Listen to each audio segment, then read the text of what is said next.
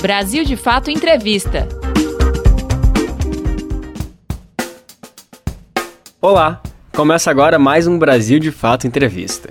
Hoje a conversa é com o ex-jogador de futebol Mário Lúcio Duarte Costa, mais conhecido como Aranha. Ele jogou em times como Ponte Preta e Santos e foi eleito o melhor goleiro do Campeonato Paulista em 2008. No dia 28 de agosto, completa seis anos do caso de racismo que Aranha sofreu no Estádio Olímpico em Porto Alegre, quando a torcida do Grêmio o chamou de macaco. O episódio marcou o combate ao racismo no futebol brasileiro, mas também contribuiu para o fim da carreira do goleiro.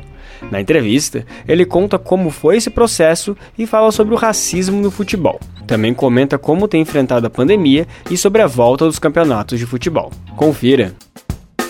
Eu sabia que se não tivesse provas, né, materiais, se não tivesse filmado, eu ia me ferrar, eu ia me ferrar. E depois que tomasse a decisão, e se tivesse provas, realmente tivesse filmado, né, eu seria perseguido.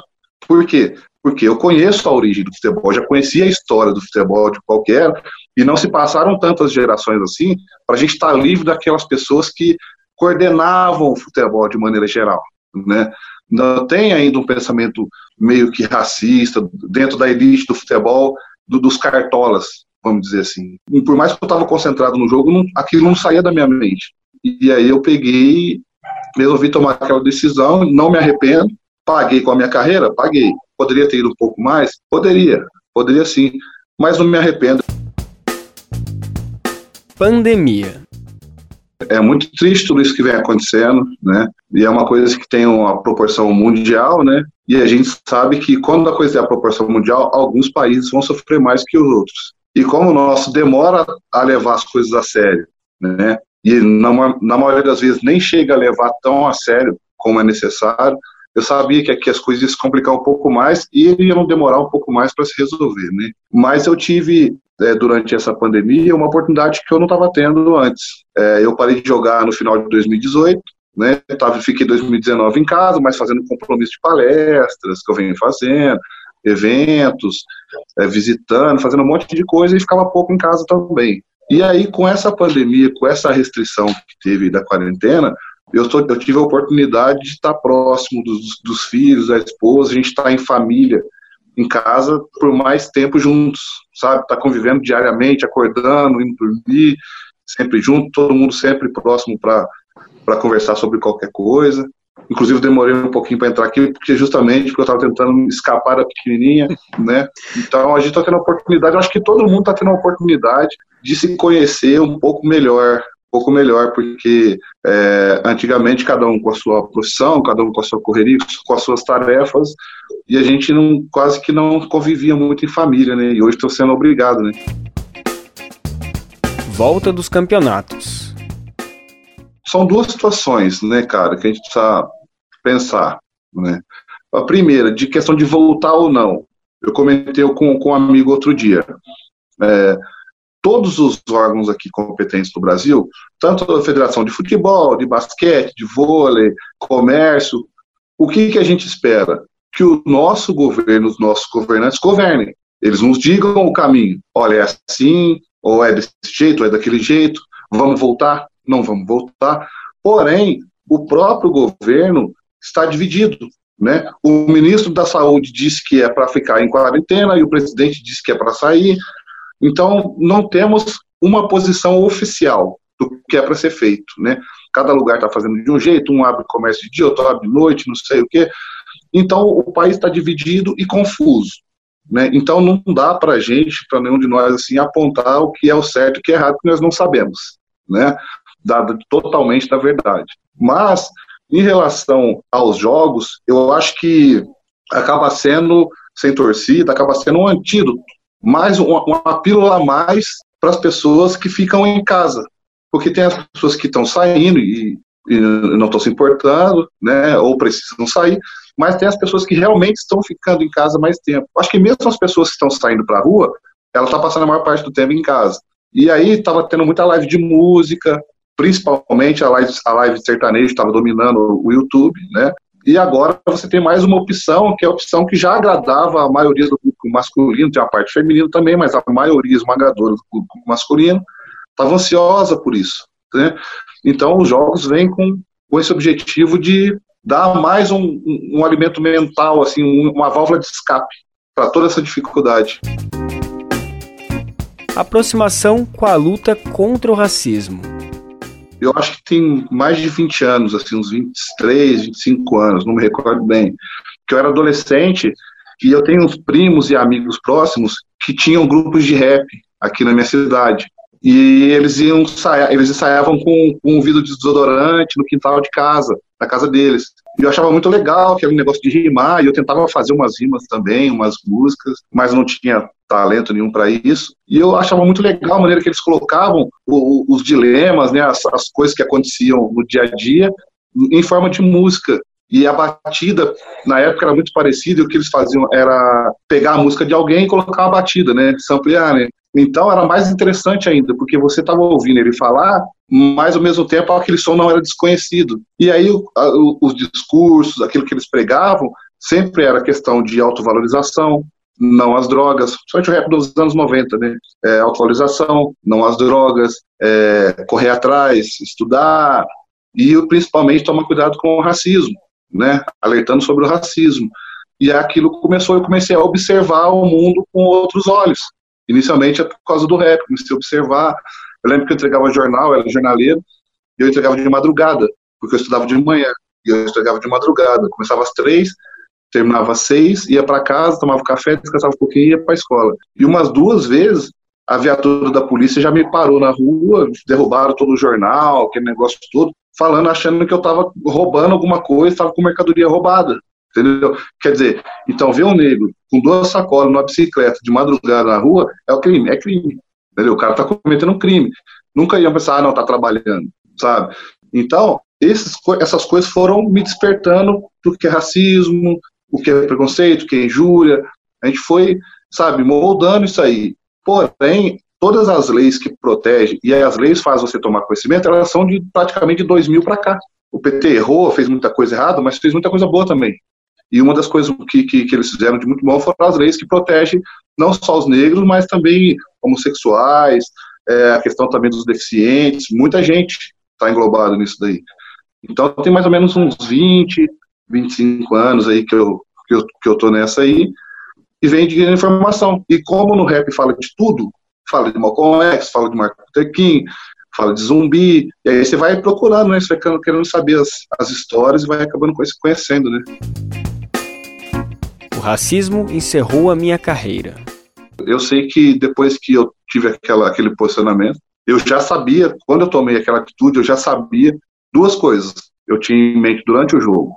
Porque não foi assim, aconteceu e eu falei. As coisas foram acontecendo durante o jogo, era muita gente, era mais de 20 mil pessoas fazendo é que flagrou e filmou, só pode provar daquelas sete pessoas lá, não sei, mas tinha muita gente fazendo. Então, durante o primeiro tempo, eu fiquei pensando, eu fiquei pensando quais são as consequências, as atitudes. Eu falei, cara, e se ninguém filmar? Porque eu, antes de, de, de comunicar o árbitro, eu virei umas duas, três vezes para os câmeras, que tinha muita câmera no jogo, e eu pedi, olha, filma, filma.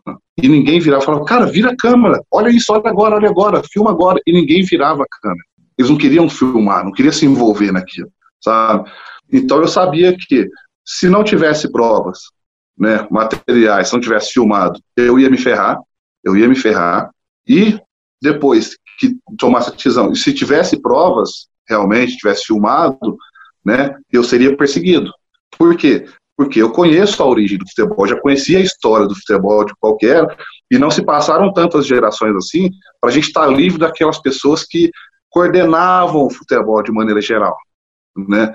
Não tem ainda um pensamento meio que racista dentro da elite do futebol, do, dos cartolas, vamos dizer assim. Né? Isso tem mudado de pouco a pouco, até dentro de campo.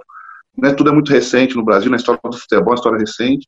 Eu sabia que teria consequências, né? E depois daquele ato lá, eu comecei a perceber uma má vontade comigo, sabe? E principalmente quando eu saí do, do Palmeiras, que é um, um clube top no Brasil, eu tinha uma escada muito grande para descer ainda. Tinha vários outros clubes, grandes também, de massa, mas que estavam abaixo do Palmeiras. E as portas começaram, quando eu, estava, quando eu estava no Palmeiras, tinha muitas negociações. E depois que eu saí do Palmeiras, é, as portas começaram a se fechar e nenhuma negociação ia para frente. Ah, um time tinha interesse, começava a negociar, daqui a pouco esfriava do nada. Outro time tinha interesse. Pra você ter ideia, o Fluminense contratou acho que quatro ou cinco goleiros. E vários outros clubes contrataram. Foi o ano que mais, quando eu saí do Palmeiras, foi o ano que mais contrataram goleiro para o brasileiro. Tava uma, uma loucura atrás de goleiro, porque começaram a perceber que fazia diferença. Ser dois, três pontos faz o rebaixamento. Então você não pode ter um goleiro que fale sempre, fique falhando. Tem um cara mais regular, que era o meu caso. Então as portas foram se fechando, se fechando. E aí eu chegou na seguinte, na seguinte posição. Para contratar o Aranha, o time tinha que estar tá tão desesperado, tão desesperado, que tipo assim, ah, dane-se, vamos contratar, entendeu? Não temos negociação com nenhum time grande, não estamos na elite, vamos contratar. Foi o caso do Joinville. E eu fui para o Joinville porque o diretor é um grande amigo meu, ele era um grande amigo meu, e ele me fez um convite, como eu estava muito tempo, quase um ano parado, eu falei para ele o seguinte, falei, olha, eu vou, vou treinar aí 30 dias, eu vou treinar 20 dias, e aí você decide. Se o treinador for me usar, fala, não, interessa o Aranha, tá legal. A gente escreve ele, e eu vou pro campeonato, fazendo contrato. Se achar, não, não, Aranha já não, não, não dá, não dá. Aí eu ia embora para casa, para todo mundo não, ser honesto com todo mundo. E aí eu treinei e tal, e fui pro jogo, e aí joguei no Joinville. Só que com quatro partidas que eu fiz no Joinville, eu já fui para Ponte Preta. A Ponte Preta, já precisando de goleiro também, me contratou. Porque eu estava jogando num, num nível de campeonato que não era o meu ainda. Eu já tinha lenha para queimar na Série A, mas as portas estavam todas fechadas. A única maneira que eu tive de voltar para a Série A foi através da Ponte Preta, que é um time que eu estava precisando, porque a Ponte Preta também fechou as portas para mim quando eu saí do Palmeiras, mas a Ponte Preta estava precisando e eu acabei indo para a Ponte Preta. Você está acompanhando a conversa com o ex-goleiro Aranha. No dia 28 de agosto, completa seis anos do caso de racismo que Aranha sofreu no Estádio Olímpico, em Porto Alegre, quando a torcida do Grêmio o chamou de macaco. O episódio marcou o combate ao racismo no futebol brasileiro, mas também contribuiu para o fim da carreira do goleiro. Na entrevista, ele conta como foi esse processo e fala sobre o racismo no futebol.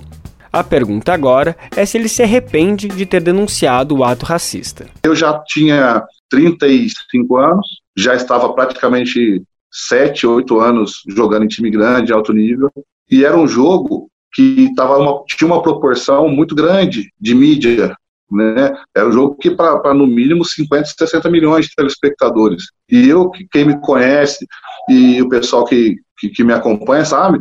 Eu, eu brigo tanto, não é brigar. Eu sou tão chato nessas questões de falar, pô, fica atento nisso, aquilo, olha porque disso, porque daquilo, de falar sobre racismo, sobre preconceito, que eu não poderia é, deixar passar, sabe? Imagina minha mãe, meus filhos, todo mundo, meus amigos, me vendo passar por aquela situação e se acovardando. Então, como eu te falei, eu tive muito tempo durante o jogo para pensar. E aí, eu, por mais que eu estava concentrado no jogo, não, aquilo não saía da minha mente. E aí eu peguei, resolvi tomar aquela decisão, não me arrependo. Paguei com a minha carreira? Paguei. Poderia ter ido um pouco mais? Poderia, poderia sim. Mas não me arrependo. Eu acho que é o que eu costumo falar aqui em casa. Quando o pessoal vem aqui em casa, tem um cantinho, tem os troféus, tem os troféus, tem as coisas aqui. E aí eu falo, ah, para mim o mais valioso é esse daqui, é o que eu ganhei dos direitos humanos para mim aquele é, é o, melhor prêmio que eu tenho aqui em casa. Né? Eu acho que eu sou o único atleta que recebeu esse prêmio de direitos humanos. Então, esse prêmio aí me faz colocar a cabeça no travesseiro e falar, pô, fiz uma coisa boa, fiz uma coisa decente, uma coisa legal. Porque futebol, jogar, ganhar título, isso aí milhões de pessoas já fizeram e outros vão fazer. Então, não tenho esse arrependimento, não. Jogadores que combatem o racismo não é nem a questão de não, não se admitir negro, sabe? Mas a partir do momento que você está num lugar e se coloca como tal, você vai ser, vai sofrer consequências. Para você estar em determinados lugares, você pode até estar, mas desde que você não crie um mal-estar. É o, que eu, é o que eu costumo falar aqui em casa também. É muito difícil falar sobre racismo com a pessoa branca sem magoá-la, sabe? Porém, o racista, ele não tem preocupação nenhuma em te ferrar, em te magoar. Mas se eu for falar de racismo, de preconceito, de privilégio, você vai acabar magoando a pessoa branca, você acaba criando mal-estar naquele lugar. Então, quando eu chegava em algum lugar assim, eu vi que as pessoas ficavam incomodadas, principalmente quando as pessoas falam, putz, o cara tem razão, o cara, caramba. E aí, muitos, muitas pessoas negras hoje ficam achando brechinhas para me criticar, porque ela trabalhava, por exemplo, num, num posto de gasolina, e ela tinha lá dois parceiros brancos frentistas, e ela vivia, brincava, é, o seu macaco, é alemão, sei o que, tinha um clima amistoso ali, e depois daquilo que aconteceu comigo, as coisas tomaram outro, um outro ar. E aí as pessoas falam, oh, você viu o aranha lá? Pô, tá de sacanagem, coisa de jogo, já tirando o corpo fora e colocando aquele negro que trabalhava lá numa situação complicada. Aí o cara, em vez de se revoltar com a situação, ele ficou revoltado comigo, porque eu comecei a mostrar quem é negro e quem é branco, sabe? O Hélio de la Penha me mandou um vídeo uma vez falando sobre isso. Uma família negra que tinha um filho numa faculdade, e aí o filho chegou em casa, revoltado, bateu na mesa e falou assim: ó, eu não aguento mais. Eu vou assumir, eu sou negro. e todo mundo pretão, assim, sabe? Aí os pais falavam, não faça isso, meu filho, porque se você fizer isso, vão te perseguir, você vai ter problema, nós gastamos muito investindo na sua faculdade, para você arrumar problema, agora virar um encrenqueiro. Então é bem por aí. E eu acho que, assim, não dá para cobrar do negro, principalmente hoje, dessa juventude que já está jogando, já é mais madura, um posicionamento político, um posicionamento é, racial, social, por quê? Porque essas nunca foram preocupações das pessoas que, que formam a base, que formam os jogadores. Então você vai cobrar um posicionamento em cima de pessoas que não têm conhecimento nenhum.